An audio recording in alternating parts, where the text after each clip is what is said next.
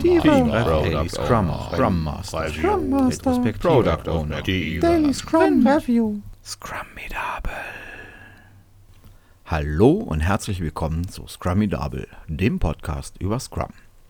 Mein Name ist Carsten Cecchine und in dieser Episode wollen wir über Anforderungsmanagement in Scrum reden und über das Werkzeug, das Scrum dafür bereitstellt, das Product Backlog. Anforderungsmanagement bedeutet, wie es der Name schon stark vermuten lässt, die Verwaltung von Anforderungen gegenüber einem Projekt bzw. einem Produkt. Und sie ist die wichtigste Aufgabe des Product Owners. Anforderungen sind schlicht und ergreifend die Erwartungen, die verschiedene Interessensvertreter an ein fertiges Produkt haben. Also Sachen wie, was kann das Produkt eigentlich? Wie sieht es dabei aus? Wie benutzt man es dabei? Wie schnell ist es? Wie viele Leute können es gleichzeitig benutzen? Und so weiter und so fort. Außer vielleicht in einigen Sonderfällen denkt sich der Product Owner das natürlich nicht alles selber aus, sondern der Product Owner ist eigentlich die Schnittstelle zwischen einer teilweise sehr großen Anzahl verschiedenster Interessenvertreter und einem entsprechenden Team, einer entsprechenden Gruppe von Leuten, die dieses Produkt realisieren wird. Obwohl das Thema jetzt nicht nur spezifisch für Scrum gilt, machen wir trotzdem mal einen kleinen Exkurs zum Anforderungsmanagement. Die erste Frage, die der Product Owner zum Beginn des Projektes klären muss, ist, wer sind denn alles Interessenvertreter, auf Neudeutsch auch Stakeholder genannt, für das Produkt, was jetzt entwickelt werden soll. Typische Stakeholder in einem Unternehmen sind Produktmarketing oder allgemein das Marketing, der Vertrieb, die Geschäftsleitung, die strategische Aufgaben übernimmt, der Customer Care eines Unternehmens, die Sachbearbeiter eines Unternehmens aber auch die Kunden oder zum Beispiel auch die Reseller, die für ein Unternehmen tätig sind. Und, und das mag jetzt für einige etwas überraschend kommen, auch das Entwicklerteam, das das Produkt entwickeln soll, ist ein Stakeholder. Dazu aber später mehr. So, nun weiß der Product Owner also, wer seine potenziellen Stakeholder sind, also von wem er möglicherweise Anforderungen zu seinem Produkt bekommen wird. Jetzt ist die nächste Frage, wie kommt er denn jetzt zu den Anforderungen? Wie geschieht das jetzt, dass der Product Owner herausbekommt, welche Anforderungen, welche Wünsche, welche Vorstellungen haben seine verschiedenen Stakeholder gegenüber dem Produkt, das er jetzt zu verantworten hat? Dazu stehen dem Product Owner jetzt eine ganze Reihe von Möglichkeiten zur Verfügung. Die eine Sache ist natürlich, dass eine Menge Stakeholder, sobald sie erstmal erfahren haben, dass da was im Busch ist, das heißt, da soll irgendwas entwickelt werden, was sie irgendwie interessieren könnte, sich vermutlich mehr oder weniger regelmäßig oder kurzfristig selber mit ihren Wünschen, ihren Anforderungen, ihren teilweise Forderungen beim Product Owner melden werden.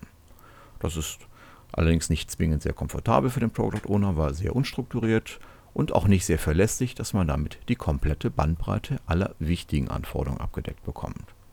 Besser ist es also, wenn der Product Owner die Initiative hierfür ergreift. Das kann er tun, indem er entweder die einzelnen Stakeholder einzeln zu ihren Wünschen und Anforderungen befragt oder aber mehrere Interessenvertreter, ganze Gruppen von Stakeholdern in ein oder mehrere Anforderungsworkshops einlädt, in denen strukturiert zusammen die Anforderungen für das Produkt zusammengetragen werden sollen. Das funktioniert in der Regel eigentlich sehr gut für alle Stakeholder, die innerhalb des Unternehmens sitzen. Endkunden und gegebenenfalls Reseller sind Stakeholder außerhalb des Unternehmens gegenüber Resellern und auch ähm, Kunden mit einer sehr engen Kundenbindung, die man auch namentlich benennen kann, die man direkt ansprechen kann, kann man wieder zum Mittel der direkten Befragung greifen. Für die Ermittlung der Anforderungen, der Wünsche einer breiteren, anonymeren Kundenmasse bieten sich die normalen Mittel der Wettbewerbs- und Marktanalyse an. Eine weitere Quelle für Anforderungen sind möglicherweise gesetzliche Vorgaben und auch interne Richtlinien des Unternehmens. Wir gehen jetzt davon aus, der Product Owner hat alle Quellen für Anforderungen identifiziert und diese angezapft und diese Anforderungen fließen jetzt und zwar reichlich. Und damit kommen wir zurück zu dem, wie wir in Scrum mit Anforderungen umgehen. In Scrum sammelt der Product Owner die Anforderungen im sogenannten Product Backlog, das die Form einer tabellarischen Liste hat. Scrum schreibt jetzt nicht zu 100% genau vor, wie diese Liste auszusehen hat.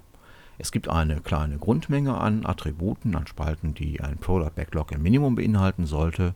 Und dann kann diese Liste noch um weitere Spalten, Attribute ergänzt werden, so wie der, wie der Bedarf im Projekt besteht. Weil, wir haben schon mal darüber gesprochen, Scrum ist keine hundertprozentig genaue Vorschrift, wie was zu geschehen hat, sondern der Prozess von Scrum soll sich immer an die Gegebenheiten des Projektes, des ganzen Umfeldes anpassen.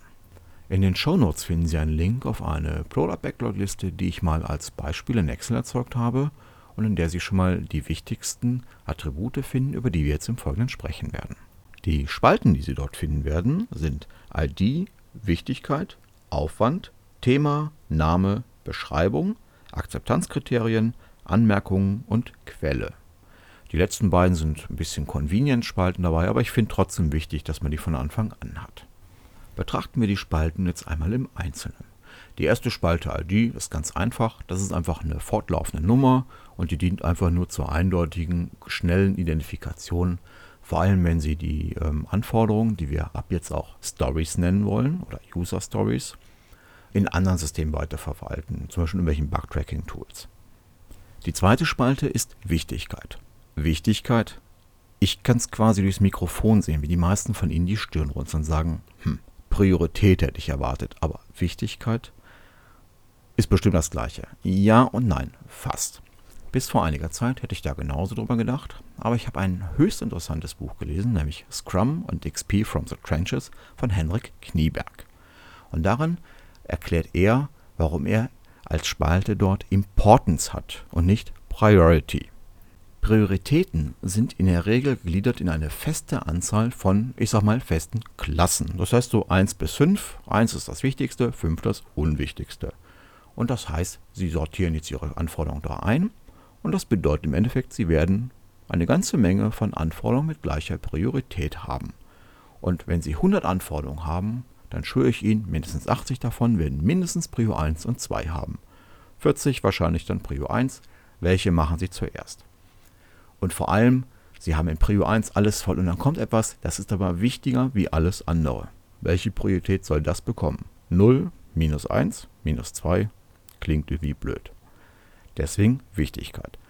In der Wichtigkeit ist das Verhältnis genau andersrum. Je höher die Wichtigkeit, umso wichtiger ist die Anforderung. Also umso höher ist die Priorität übersetzt. Ne? Aber vergessen wir das mit der Priorität. Und das Schöne dabei ist, diese Skala ist nach oben offen. Und es gibt eine ganz, ganz wichtige Regel. Jede Wichtigkeit wird nur einmal vergeben, außer, ich sag mal, so die Wichtigkeit 0. Wichtigkeit 0 ist etwas, klar, das soll auch irgendwann mal gemacht werden, vielleicht gerade nicht jetzt, aber das ist überhaupt erstmal gar nicht wichtig. Von mir aus können Sie auch noch sagen, 1, 2, 3 kann man auch noch mehrfach besetzen. Das sind aber Sachen, wenn Anforderungen in der Wichtigkeit sind, ist es sehr unwahrscheinlich, dass die gemacht werden. Vielleicht werden die aber später hochgestuft, weil die Wichtigkeit kann sich ändern. Also merken, Wichtigkeit statt Priorität und je höher die Wichtigkeit, je höher der Wert, umso wichtiger ist etwas.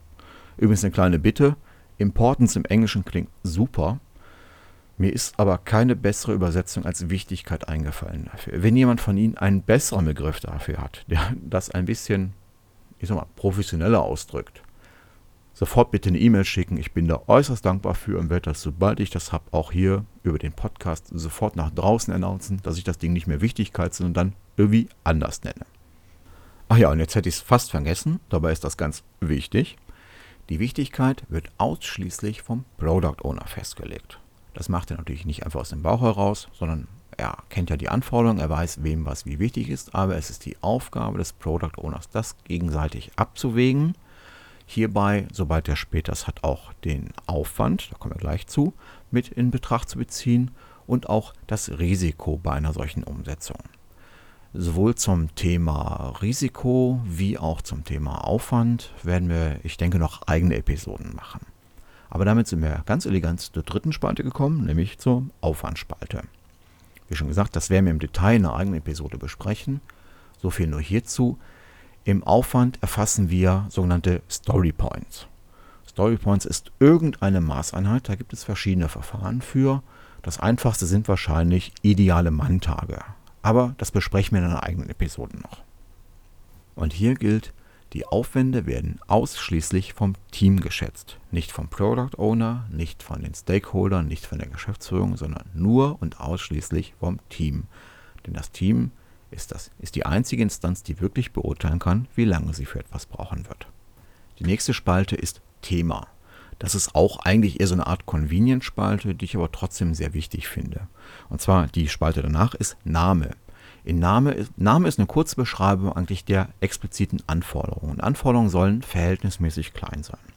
In dem Beispiel Product Backlog List finden Sie zum Beispiel ganz oben ähm, eine Anforderung, die nennt sich unter Name Anzeige aller Artikel in Kundensicht. Und darunter finden Sie eine andere Anforderung mit dem Namen Detailanzeige eines Artikels. Prinzip, die Sachen gehören thematisch irgendwo schon zusammen, sind aber einzelne Anforderungen.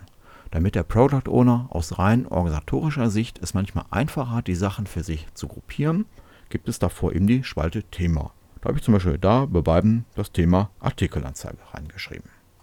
In der Spalte Beschreibung können Sie jetzt die Anforderungen etwas genauer beschreiben. Hier kommt jetzt aber kein Roman rein, ne? keine 15-seitige Detailbeschreibung, kein Fachkonzept, wenn man sowas zur Verfügung hat, das ist auch sehr schön, kann man weiter hinten in die Spalte Anmerkung zum Beispiel eine Referenz reinschreiben, damit man weiß, wo man das Konzept zu dieser Anforderung findet. Was Sie in die Spalte Beschreibung reinschreiben, ist zwei, drei, vier Sätze, die relativ knackig beschreiben, um was geht es hier eigentlich bei dieser Anforderung. Die Spalte Akzeptanzkriterien ist für alle, die das noch nicht gemacht haben, etwas gewöhnungsbedürftig, aber sie ist ein ganz, ganz wichtiger Faktor für das Thema Qualität des Produktes, Qualität der Umsetzung einer Anforderung. Und sie ist auch sehr wichtig für den Sprint Review. Ich hatte schon mal in der Einführungsepisode oder der zweiten Episode erklärt, am Schluss von einem Sprint gibt es ein Sprint Review, wo der Product Owner das Produkt abnimmt. Und der Product Owner muss ja irgendwelche Vorstellungen haben, wo er sagt, das muss das Produkt im Minimum können, damit diese Anforderung jetzt abgenommen wird. Und das schreibt man hier rein. Hier schreibt man wirklich einfache Testfälle rein. Zum Beispiel, beim Betreten des Shops muss eine Liste mit allen Artikeln angezeigt werden. Wenn der Product Owner es ausprobiert, den Shop, nehmen wir mal es geht darum, einen Internetshop zu programmieren und da tauchen nicht alle Artikel auf, dann weiß er, diese Anforderung ist nicht umgesetzt. Oder aber es ist eine einfache Use Case Beschreibung. Also, wenn ich aus der Liste einen Artikel auswähle, dann muss da eine Seite aufgehen, wo alle Details zum Artikel draufstehen, nämlich Name, Preis, Verfügbarkeit und so weiter und so fort. Quasi ist das eine Art Checkliste, anhand der der Product Owner, aber auch die Tester während des Entwicklungsprozesses Stück für Stück abhaken können, ob eine Anforderung erfüllt worden ist oder nicht. Die vorletzte Spalte ist die Spalte Anmerkung. Ich hatte gerade schon mal gesagt, da kann man zum Beispiel die Links auf irgendwelche Referenzdokumente reinschreiben. Im Prinzip können Sie hier alles reinschreiben, was Sie noch an Informationen, sondern Anforderungen haben und was in die anderen Spalten nicht reinpasst. Zum Beispiel noch To-Dos für den Product Owner. Das, was ich reinschreibt, mit wem er was noch zu klären hat, welche Fragen. Aber wenn zum Beispiel auch schon bei der Anforderung, das passiert öfter schon mal, da kommen so Hinweise, wie man es technisch umsetzen könnte, dann kann man das schon mal mit reinschreiben, damit man das nicht vergisst. Und die letzte Spalte, das ist Quelle. In der Quelle notiert der Product Owner schlicht und ergreifend, von welchem Stakeholder er eigentlich diese Anforderung bekommen hat. Weil je nachdem, wie viele Anforderungen das werden, und das werden in der Regel viele Anforderungen für so ein Produkt oder für so ein Projekt, kann da schon mal leicht die Übersicht verloren gehen. Und für den Product Owner ist das, glaube ich, ganz angenehm, wenn er weiß, wo habe ich die her, wen muss ich dazu befragen, wenn ich da mehr wissen möchte. So, und wie läuft das Befüllen dieser Product Backlog List jetzt eigentlich ab? Der Product Owner bekommt immer und immer wieder Anforderungen von seinen Stakeholdern und schreibt die schon mal in diese Liste rein. Immer schön neu rein, fortlaufende Nummer vorne als ID. Weiter durchzählen und anschließend bewertet er die Wichtigkeit dieser neuen Anforderungen und sortiert die Liste einfach neu. Und dann braucht er jetzt hier Aufwandsschätzungen dafür. Ich hatte schon gesagt, Aufwandschätzung nur vom Team. Ist jetzt ein bisschen blöd, für jede Anforderung, die reinkommt, immer zum Team zu stürzen. Da bietet es sich in der Regel an, das haben jetzt mehrere auch empfohlen, einmal wöchentlich so einen 90-minütigen Workshop, wo der Product Owner sich mit dem Team und dem Scrum Master zusammensetzt und die wichtigsten, noch nicht geschätzten Anforderungen vom Team schätzen lässt. Oder aber auch Anforderungen, die schon geschätzt sind, zu denen der Product Owner aber neue Informationen hat, was eventuell die Schätzung beeinflussen kann. Und auf diese Art und Weise, Stück für Stück, bekommen sämtliche Anforderungen in der Product Backlog Liste einen Wert im Bereich Anforderungen. Zum Detaillierungsgrad von Anforderungen im Product Backlog hier noch eine kleine Anmerkung. Die Umsetzung von Anforderungen geschieht in der Reihenfolge ihrer Wichtigkeit. Das heißt, wichtigste Anforderungen werden zuerst umgesetzt. Umgesetzt werden kann eine Anforderung aber nur, wenn sie ausreichend detailliert beschrieben ist. Gleichzeitig wollen wir in Scrummes aber vermeiden, dass der Product Owner oder wer auch immer sich Ewigkeiten mit der Beschreibung von Anforderungen auseinandersetzen muss, mit der detaillierten Beschreibung von Anforderungen, die noch weit in der Zukunft liegen, wo sich alles ändern kann. Also gibt es hier ein direktes, bidirektionales Zusammenspiel zwischen Wichtigkeit und Detaillierungsgrad einer Anforderung. Eine Anforderung mit einer hohen Wichtigkeit muss detailliert beschrieben sein. Das heißt, da muss der Product Owner sich als erstes darum kümmern, dass er möglichst alle Informationen zusammenbekommt. Eine hohe, äh, ja, ich sag mal, hochgewichtete Anforderung, die aber nicht genau beschrieben werden kann, kann nicht umgesetzt werden und dementsprechend ist der Product Owner gezwungen, diese weiter nach hinten zu schieben. Das heißt, sie wird in, entweder in der Wichtigkeit heruntergestuft oder andere Anforderungen, die ebenfalls wichtig sind, gerade aber noch weniger wichtig waren wie diese Anforderungen, aber schon genauer beschrieben worden sind und deswegen vielleicht schon umgesetzt werden können, werden in der Wichtigkeit hochgestuft, damit diese zuerst umgesetzt werden. Nun, nachdem wir jetzt das alles durchgegangen sind, haben wir jetzt einen Product Owner mit einem Product Backlog, das wundervoll gefüllt ist mit einer ganzen Menge Anforderungen, die alle in ihrer Wichtigkeit bewertet sind, die alle im Aufwand geschätzt sind und bei denen alle wichtigen Anforderungen, die in der nächsten Zeit zur Umsetzung anstehen, detailliert genug beschrieben sind, dass sie umgesetzt werden können. Was hat der Product Owner jetzt davon? Nun zwei Dinge. Erstens, die Product Backlog List ist quasi das Herzstück des gesamten Scrum-Prozesses. Aus ihr heraus werden jetzt die Sprints, wir haben sie schon mal erwähnt in einer Episode, gefüllt und damit gesteuert, was die Entwickler im nächsten Sprint umsetzen werden.